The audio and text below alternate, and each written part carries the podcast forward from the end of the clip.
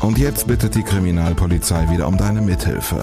Licht ins Dunkel, Cold Cases und ungeklärte Vermisstenfälle. Ein Podcast der Podcastfabrik und Mike Mattis. Licht ins Dunkel. Cold Cases und ungeklärte Vermisstenfälle von hier. Hallo ihr Lieben, schön, dass ihr wieder mit dabei seid und ganz, ganz herzliches Dankeschön für die vielen Genesungswünsche. Es geht mir deutlich besser und ihr hört's auch schon, so klingt Studioqualität. Ich muss also heute nicht im Schrankstudio sitzen, weil ich die Wohnung nicht verlassen darf. Ich hoffe, euch geht es auch gut. Wir haben viel vor heute. Es wartet der erste Vermisstenfall auf uns und das ist einer, der es leider wirklich in sich hat. In den letzten Wochen ist der Name Bianca Blömecke wieder häufiger durch die Medien gegangen. In der Ruhrmetropole Essen, also da, wo Bianca gelebt hat und da, wo sie im August 2000 auch verschwunden ist, haben wieder große Plakate gehangen. Eins davon habe ich euch beispielhaft nochmal auf Instagram und Facebook gepostet. Die sollen ganz einfach nochmal darauf aufmerksam machen, dass Bianca eben seit mehr als 21 Jahren spurlos verschwunden ist. Eine junge Dame ist nicht ganz unbeteiligt daran, dass diese riesigen Plakate aufgehängt worden sind. Das ist Steffi Löschmann, kennt ihr wahrscheinlich aus ihrem Podcast von Mord und Totschlag. Und wenn ihr da nicht eh schon zu den Stammhörern gehört, dann muss ich euch an dieser Stelle eine sehr, sehr klare Empfehlung aussprechen. Bei Steffi vergesse ich tatsächlich immer wieder, dass sie keinen journalistischen Hintergrund hat. Das ist wirklich alles sehr gut recherchiert, häufig eben auch aus Primärquellen. Sie hat unter anderem mit Biancas Mutter Erika Schneider gesprochen. Aus diesem Gespräch werde ich gleich noch ein paar Mal zitieren. Steffi hat sich jedenfalls an die Firma Ströer gewandt und dafür gesorgt, dass die Bilder von Bianca Blömicke an mehreren Stellen in Essen auf großen Plakatwänden zu sehen sind. Als ich mit ihr drüber gesprochen habe, hat sie sich auch bei der Firma Ströer bedankt. Sie sagt, sie habe quasi nur den Druck gezahlt, die restlichen Kosten seien minimal gewesen, sagt sie. Ich weiß nicht, wie es euch damit geht, aber ich ziehe davor absolut den Hut. Das ist übrigens auch nicht die einzige sehr, sehr starke Aktion, die Steffi da initiiert hat. Da kommen wir dann am Ende dieser Episode nochmal drauf zu sprechen. Bevor wir jetzt allerdings den Fall starten, finde ich es wirklich wichtig, dass wir uns nochmal ein paar Fragen stellen und die logischerweise dann eben auch klären. Wann gilt jemand als vermisst? Wie viele Vermisste gibt's denn in Deutschland überhaupt? Wann wird eine Öffentlichkeitsfahndung eingeleitet und was spricht möglicherweise auch einfach mal dagegen, dass die Polizei öffentlich nach einer Person sucht? Antworten finden wir ziemlich übersichtlich beim Bundeskriminalamt. Die Bearbeitung von vermissten Fällen gehört nämlich seit der Gründung 1951 ja, zu den Aufgaben des BKAs. Die sogenannte Vermisstenstelle beschäftigt sich erstens mit der Identifizierung von unbekannten hilflosen Personen, zweitens mit der Identifizierung von unbekannten Leichen, Drittens mit der Fahndung nach vermissten Personen. Und da stellt sich jetzt natürlich die Frage, wann gilt denn eine Person überhaupt als vermisst, beziehungsweise wann startet die Polizei eine Personensuche? Auch darauf gibt das BKA eine Antwort und ich zitiere jetzt einfach mal.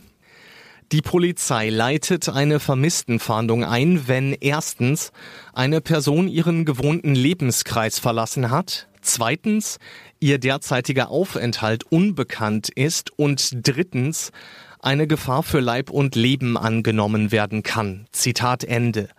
Heißt also, es muss einen Hinweis auf eine Straftat, einen Unfall, eine hilflose Lage oder eine Suizidabsicht geben, damit eben diese sogenannte Gefahr für Leib und Leben besteht. Bei Erwachsenen müssen übrigens alle drei Punkte zutreffen, ansonsten wird nicht gesucht. Ich zitiere einfach nochmal.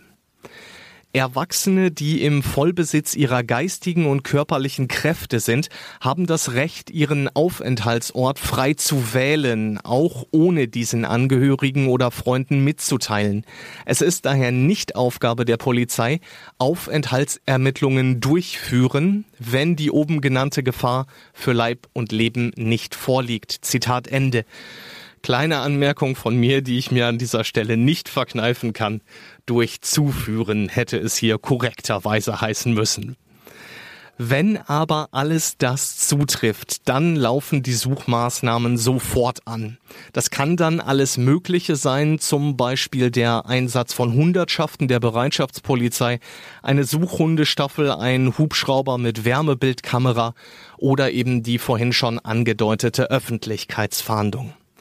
Wenn dadurch jetzt ein vermisster Erwachsener gefunden wird, dann hat er oder sie natürlich die freie Wahl, ob die Polizei den Verwandten und den Freunden sagt, wo sich diese Person überhaupt aufhält. Wenn er oder sie das nicht will, und das kommt auch immer wieder vor, dann bekommen die Verwandten oder die Freunde eben einfach nur die Mitteilung, dass die Person gefunden worden ist, dass es ihr gut geht, dass sie aber eben nicht will, dass jemand ihren Aufenthaltsort kennt. Bei Kindern sieht die Sache natürlich grundsätzlich anders aus. Hier geht die Polizei immer von einer Gefahr für Leib und Leben aus. Verschwindet also ein Mädchen oder ein Junge unter 18 Jahren, dann läuft sofort eine groß angelegte Suchaktion an. Um jetzt einfach mal konkrete Zahlen zu nennen.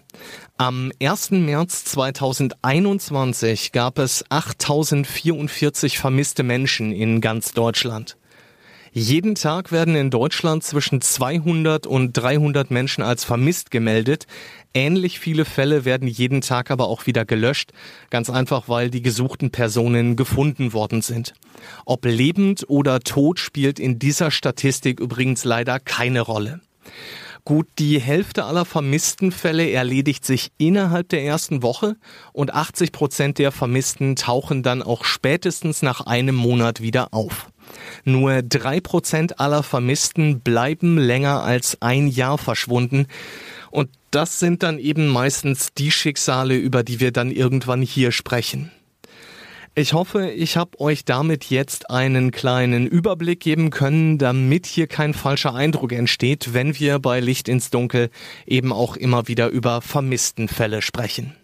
Bevor wir starten, erlaubt mir noch ganz kurz drei Anmerkungen. Erstens, das Interview mit Chefermittler Dustin Wisniewski von der Kriminalpolizei Essen habe ich im November 2021 geführt Unmittelbar vor dem Release dieser Episode im März 2022 habe ich dann nochmal mit der Polizei in Essen gesprochen. Der Ermittlungsstand ist immer noch der gleiche und seit unserem Interview hat sich in diesem Fall nichts Wesentliches verändert. Zweitens, bei der Recherche bin ich an einigen Stellen auf unterschiedliche Darstellungen gestoßen. Teilweise widersprechen die sich. Die Dinge, die auch für die Ermittler nicht eindeutig klar sind, werde ich dann eben auch so darstellen, so wie sie damals berichtet worden sind. Und drittens, und das ist mir als Journalist ganz wichtig, der Name von Biancas damaligem Freund ist im Laufe der Jahre immer wieder durch die Medien gegangen. Mit Blick auf den Pressekodex ist das auch absolut vertretbar, besonders in der Zeit, in der er in U-Haft saß und in der ihm ein Tötungsdelikt vorgeworfen worden ist. Aktuell sehe ich aber keinen Grund für eine identifizierende Berichterstattung, denn er sucht heute die Öffentlichkeit nicht mehr von sich aus und es läuft in diesem Fall eben auch kein Verfahren gegen ihn. Heißt also, ich werde den richtigen Namen hier nicht nennen, stattdessen werden wir von Björn sprechen. Sonntag, 6. August 2000. Ein milder, wechselhafter Sommertag in Essen-Vogelheim, einem kleinen Stadtteil im Norden von Essen. Gerhard Schröder heißt der Bundeskanzler. Auf der internationalen Sportartikelmesse ISPO wird das Rope Skipping als neuer Trend vorgestellt. Und in der Tagesschau mit Eva Hermann geht es unter anderem um die CDU-Spendenaffäre. Dass an diesem Tag die 19-jährige Bianca Blömecke spurlos verschwindet, bemerkt auch im Essener Norden vorerst kaum jemand. Nur Stunden vorher hatte sie in der Kneipe ihrer Mutter mitgeholfen, so wie fast jedes Wochenende. Gegen 5 Uhr morgens hatte sich Bianca mit einem jungen Mann, den sie gerade kennengelernt hatte, in ein Taxi gesetzt und war mit ihm davongefahren. Biancas Mutter Erika Schneider verabschiedet die beiden noch. Pass mir gut auf Bianca auf, ruft sie dem Mann noch hinterher. Ich lieb dich sollen die letzten persönlichen Worte ihrer Tochter gewesen sein. Im Laufe des Sonntags kommt Bianca dann nach Hause in die Vogelheimer Straße zurück. Dort wohnt sie mit ihrem knapp acht Monate alten Sohn und dem Vater des Kindes. Ob die beiden zu diesem Zeitpunkt überhaupt noch zusammen sind, ist in den Medien immer wieder unterschiedlich dargestellt worden. In der Bildzeitung, in der Watz und in anderen Zeitungen ist immer wieder vom Ex-Freund die Rede. Steffi Löschmann spricht in ihrem Podcast von Mord und Totschlag aber davon, dass sich Bianca eben an diesem Wochenende endgültig von Björn trennen wollte. Diese Info hat Steffi direkt aus erster Hand von Biancas Mutter Erika Schneider und auch Ermittler Dustin Wisniewski hat mir gegenüber vom Lebensgefährten gesprochen und nicht vom ehemaligen Lebensgefährten. Fakt ist aber auch, dass diese Beziehung eigentlich kaputt ist.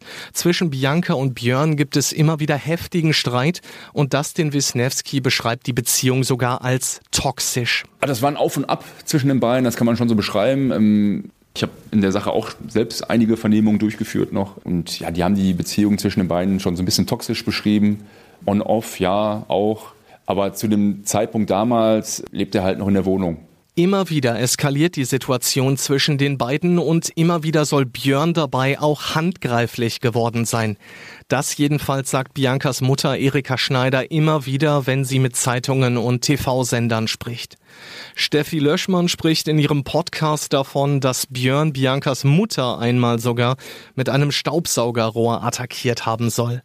In einem Beitrag des TV-Senders Bild sagt Erika Schneider, dass ihre Tochter im Dezember 99, also gut einen Monat vor der Geburt ihres Sohnes, aus der gemeinsamen Wohnung ausgezogen ist, weil Björn ihr in den Bauch getreten habe.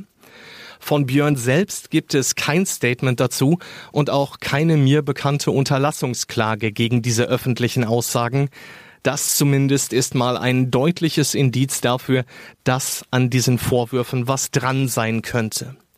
Bei der Polizei in Essen hat es dazu nie eine Anzeige gegeben. Erika Schneider hat das damit begründet, dass man die Streitigkeiten untereinander regeln wollte.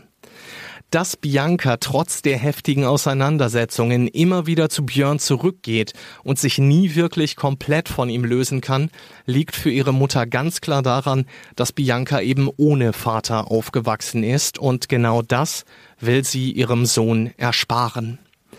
Im August 2000 merkt sie dann allerdings offenbar, dass diese Beziehung einfach nicht zu retten ist. Am Sonntag, dem 6. August, will sie endgültig einen Schlussstrich ziehen. Das Wochenende vor dem Verschwinden von Bianca fasst Ermittler Dustin Wisniewski so weit bekannt wie folgt zusammen. Bianca hat er zusammen mit ihren damaligen Lebensgefährten eine Wohnung bezogen in Vogelheim, auf der Vogelheimer Straße, auch in der unmittelbaren Nähe von Familienangehörigen von Bianca, also die Mutter, die Oma, die waren alle in der Nähe. Und sie hat aber auch an einem Wochenende, kurz bevor sie verschwunden ist, auch in der Kneipe ihrer Mutter ausgeholfen, hat da gearbeitet, das hat sie regelmäßig mal gemacht. Am Wochenende selbst hat sie dann bei einem Mann übernachtet, den sie kennengelernt hat, ist an einem Sonntag dann nach Hause gekommen zu ihrem Kind und zu ihrem Lebensgefährten, der auch da war, der auf das Kind aufgepasst hat.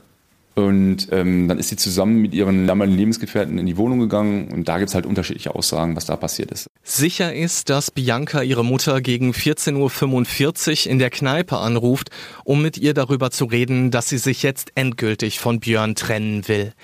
Der ist höchstwahrscheinlich zu diesem Zeitpunkt auch in der Wohnung. Nachbarn wollen gegen Mittag eben gesehen haben, wie die beiden mit dem Kleinen zurückgekommen sind. Erika Schneider hat aber noch ein dringendes Telefonat zu führen. Sie will ihre Tochter sofort danach anrufen, eben um über die Trennung zu sprechen. Dazu kommt es aber nicht mehr. Als sie gegen 15.30 Uhr zurückruft, geht Björn an Biancas Handy. Die junge Mutter sei mit dem Kleinen in die Wanne gegangen und könne gerade nicht telefonieren. Erika Schneider denkt sich da natürlich nichts bei und will später nochmal anrufen.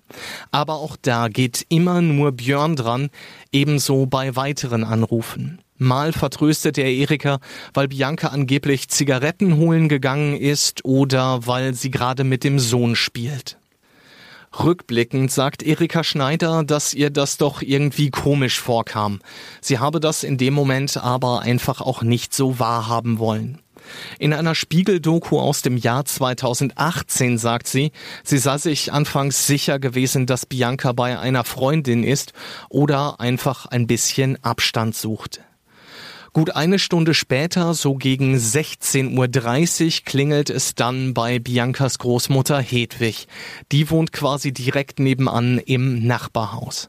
Vor der Tür steht Björn, er hat den kleinen Sohn auf dem Arm und bittet Oma Hedwig kurz auf den Kleinen aufzupassen. Bianca und er hätten sich gestritten, sie würden sich aussprechen wollen, sagt er. Dieses Zusammentreffen wird in vielen Medien recht hochgehängt. Mal heißt es, Björn habe dabei äußerst nervös gewirkt.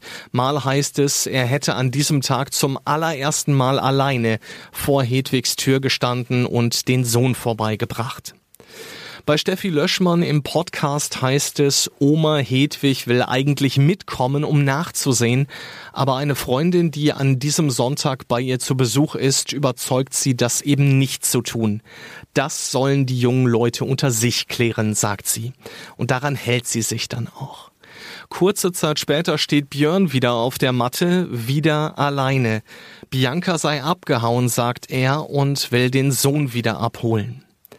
Abends macht sich Hedwig Schneider dann auf den Weg zu Biancas Wohnung. Ihr kommt das Szenario offenbar seltsam vor. Als sie drüben ankommt, ist Bianca nach wie vor nicht da und Björn macht auf sie einen offenbar merkwürdigen Eindruck. So erzählt es Biancas Mutter Erika später, unter anderem in Von Mord und Totschlag, bei Bild und in der Westdeutschen Allgemeinen Zeitung, kurz Watz. Björn soll auf dem Fensterbrett gesessen haben und laut vor sich hingedacht haben. Immer wieder soll er dabei betont haben, dass Bianca schon wieder vor dem Haus vorbeigefahren sei. Auch das kommt Hedwig merkwürdig vor. Als sie das Bad putzen will, findet sie Blut in der Badewanne. Sie geht davon aus, dass Bianca ihre Tage hat und wischt es einfach weg. Dass die Wohnung möglicherweise ein Tatort ist, daran glaubt sie zu diesem Zeitpunkt noch nicht. Nur ein Grund aber, warum die Ermittler um Dustin Wisniewski heute noch ihre Probleme mit dem Fall haben. Vermissten Fall, eine späte Tatortaufnahme, durch die Angehörigen wurden teilweise vielleicht mögliche Spuren vernichtet. Also das macht das natürlich unfassbar schwierig. Aber ich, ich weiß auch, ich komme aus Essen halt, auch aus dem Essener Norden. Und dieser Fall ist halt total emotional aufgeladen, also immer noch. Ne? Ähm, der berührt die Menschen in Essen, gerade im Essener Norden, in Vogelheim. Und ähm, auch da ist es so, dass wir am Ball bleiben als Polizei, dass wir da immer wieder, immer wieder versuchen, alles auszunutzen. Wir bleiben auch da in Lauerstellung und gucken, ob wir da noch irgendwie Möglichkeiten ausschöpfen können. Vieles ist vor über 20 Jahren offenbar nicht wirklich gut gelaufen. Vier Tage nach dem Verschwinden von Bianca wendet sich ihre Mutter an die Vermisstenstelle der Polizei in Essen. Sie sei dort aber nicht ernst genommen worden, sagt sie immer wieder. In Von Mord und Totschlag zitiert Steffi Löschmann die Polizistin, die die Vermisstenanzeige damals aufnehmen sollte, mit den Worten, Ihre Tochter ist 19. Das kommt in dem Alter schon mal vor, dass man für ein paar Tage verschwindet. Letztlich setzt sich Erika Schneider aber durch. Sie gibt die Vermisstenanzeige auf und zwei Polizisten schauen sich in Biancas Wohnung um. Sie finden aber nichts Verdächtiges oder Belastendes. Erst im Oktober 2000 gibt es eine weitere Durchsuchung. Über den Zeitpunkt, wann eine Mordkommission eingesetzt worden ist, gibt es übrigens verschiedene Angaben. Die Watz und Steffi Löschmann sprechen von Dezember 2000. Das wäre also vier Monate nachdem Bianca Blömecke spurlos verschwunden ist. Der TV-Sender Bild spricht von Ende Oktober 2000. Also im Nachhinein hat schon eine Spurensicherung noch stattgefunden. Da wurden auch äh, Sachen sichergestellt, äh, die ich natürlich jetzt mir auch nochmal angeschaut habe. Das hat schon stattgefunden, klar. aber leider deutlich verspätet. Warum die Kollegen das damals so entschieden haben, kann Dustin Wisniewski heute nicht mehr nachvollziehen. Er sagt ganz klar, ja, ist ein Fiasko auf jeden Fall, was den Sachbeweis angeht, ganz, ganz schwierig. Ne? Also dadurch, dass wir natürlich keine Leiche haben, ist es schwierig grundsätzlich, aber das macht natürlich das Ganze noch, noch schwieriger, weil äh, Untervermietung, ne? also wenn man jetzt äh, davon ausgehen, dass es vielleicht ein unberechtigter Spurenleger ist, der sich da halt nicht in der Wohnung hätte aufhalten dürfen und dann befindet sich nach der Tat noch mal zwei Monate jemand anders da in der Wohnung, der da halt wohnt, das ist natürlich total schwierig im Nachhinein, aber so ist es. Wir können es nicht ändern und ähm, Fälle sind manchmal halt nicht einfach, aber trotzdem muss man versuchen, trotz äh, alles auszuschöpfen und äh, alle Möglichkeiten zu sehen und, und das Maximale rauszuholen irgendwie. Konkret geht es erstmal darum, Bianca überhaupt zu finden, denn die Ermittler gehen davon aus, dass die damals 19-Jährige nicht mehr lebt. Letztendlich äh, gibt es da mehrere Umstände. Ähm, zum einen haben wir ähm, die Situation, also die Bianca ist ja auch junge Mutter gewesen damals, ähm, Hals über Kopf war sie weg ohne ihre äh, wichtigsten Sachen, also neben ihr Kind natürlich, ähm, auch ihre persönlichen Sachen wie ein Portemonnaie oder auch EC-Karten etc. Und ich glaube, dass man über 20 Jahre sich gar nicht mehr meldet und kein Lebenszeichen mehr von sich gibt und dann auch die Umstände des Verschwindens damals ja, lassen schon darauf hindeuten, dass es, dass es hier kein Vermisstenfall ist, sondern ein Tötungsdelikt. Wir sprechen hier also von einem Fall ohne Leiche und genau das stellt Wisniewski und sein Team wirklich vor ganz, ganz große Probleme. Das Schwierigste an diesem Fall ist einfach, dass wir keine Leiche haben. Und natürlich, dass wir im, im Sachbeweis, also in der, in, in, bei den Spurenträgern, dass wir da halt nicht gut aufgestellt sind. Natürlich ist das deutlich schwieriger, wenn wir keine Leiche haben, weil die Leiche als solche natürlich auch ein Spurenträger sein kann. Oder zumindest auch so ein bisschen die Tatrekonstruktion ähm, ermöglicht. Und das haben wir jetzt in dem Fall gar nicht. Das ist halt natürlich deutlich schwieriger ähm, als in, in anderen Fällen, wo wir jetzt wirklich eine Leiche haben und wo wir dann damit arbeiten können. Mehrere Suchaktionen bringen nichts. Bianca bleibt bis heute verschwunden. Im Mai 2001 nimmt die Polizei Björn dann aber fest und verhört ihn. Allerdings haben sie recht wenig gegen ihn in der Hand. Die Beweise haben nicht ausgereicht. Punkt. Also deswegen ist er kurzzeitig in U-Haft gegangen und dann wieder sofort entlassen worden. Die Ermittler vermuten aufgrund der Zeugenaussagen, dass ein Streit zwischen Björn und Bianca am 6. August 2000 eskaliert sein könnte. Im Zuge dessen könnte die 19-Jährige dann ums Leben gekommen sein. Wenn das so stimmt, dann gibt es aus Sicht der Strafverfolger ein Problem. Dann wäre es wohl Totschlag und der wäre am 6. August 2020 verjährt. Mutter Erika Schneider ist das mittlerweile fast egal. Sie betont immer wieder, sie will einfach nur wissen, wo ihre Tochter ist, um sie würdig beerdigen zu können und um nach mehr als 20 Jahren endlich zur Ruhe zu kommen.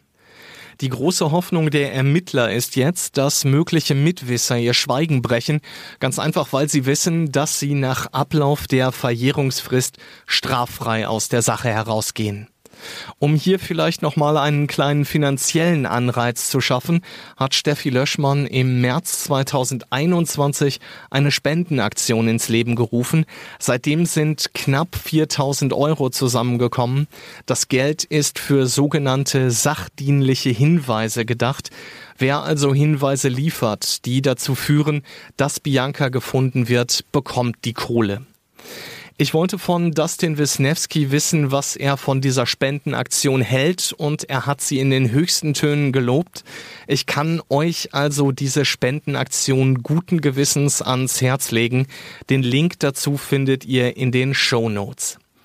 Wer also Hinweise geben kann, was am 6. August 2000 in der Wohnung in der Vogelheimer Straße in Essen passiert ist, wer sagen kann, wo Bianca heute ist, und wer helfen kann, Licht ins Dunkel zu bringen, der meldet sich bitte bei der Polizei in Essen. Also wenn Sie Hinweise haben, melden Sie sich bitte unter der Rufnummer 0201 für Essen 829 und die 0 was genau die Ermittler alles getan haben, um diesen Fall doch noch zu lösen und warum die Mordkommission jetzt wieder an dem Fall dran ist, darüber sprechen wir dann in zwei Wochen.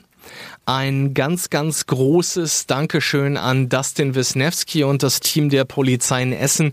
Da hat man wirklich sehr, sehr offen mit mir über diesen Fall gesprochen. Ein großes Dankeschön natürlich auch an Steffi Löschmann, die sich hier wirklich wahnsinnig engagiert. Und das soll's für heute gewesen sein. Ich wünsche euch eine gute Woche, ihr Lieben. Passt auf euch auf, bleibt sicher und gesund. Glück auf. Licht ins Dunkel. Cold Cases und ungeklärte Vermisstenfälle von hier. Eine Produktion von Mike Mattis und der Podcastfabrik. Ein Blutbad an Heiligabend in Gütersloh, ein Giftmord in Bielefeld oder ein Femizid in Preußisch-Oldendorf. Die schlimmsten Verbrechen passieren unmittelbar vor unserer Haustür. Im Podcast Ostwestfälle gehen wir den Verbrechen auf die Spur. Wir sprechen mit Strafverteidigern, mit Journalistinnen und Journalisten, die die Fälle Monate, teilweise sogar jahrelang begleitet haben. Ostwestfälle, der True Crime Podcast der Neuen Westfälischen. Jetzt auf nw.de und überall, wo es Podcasts gibt.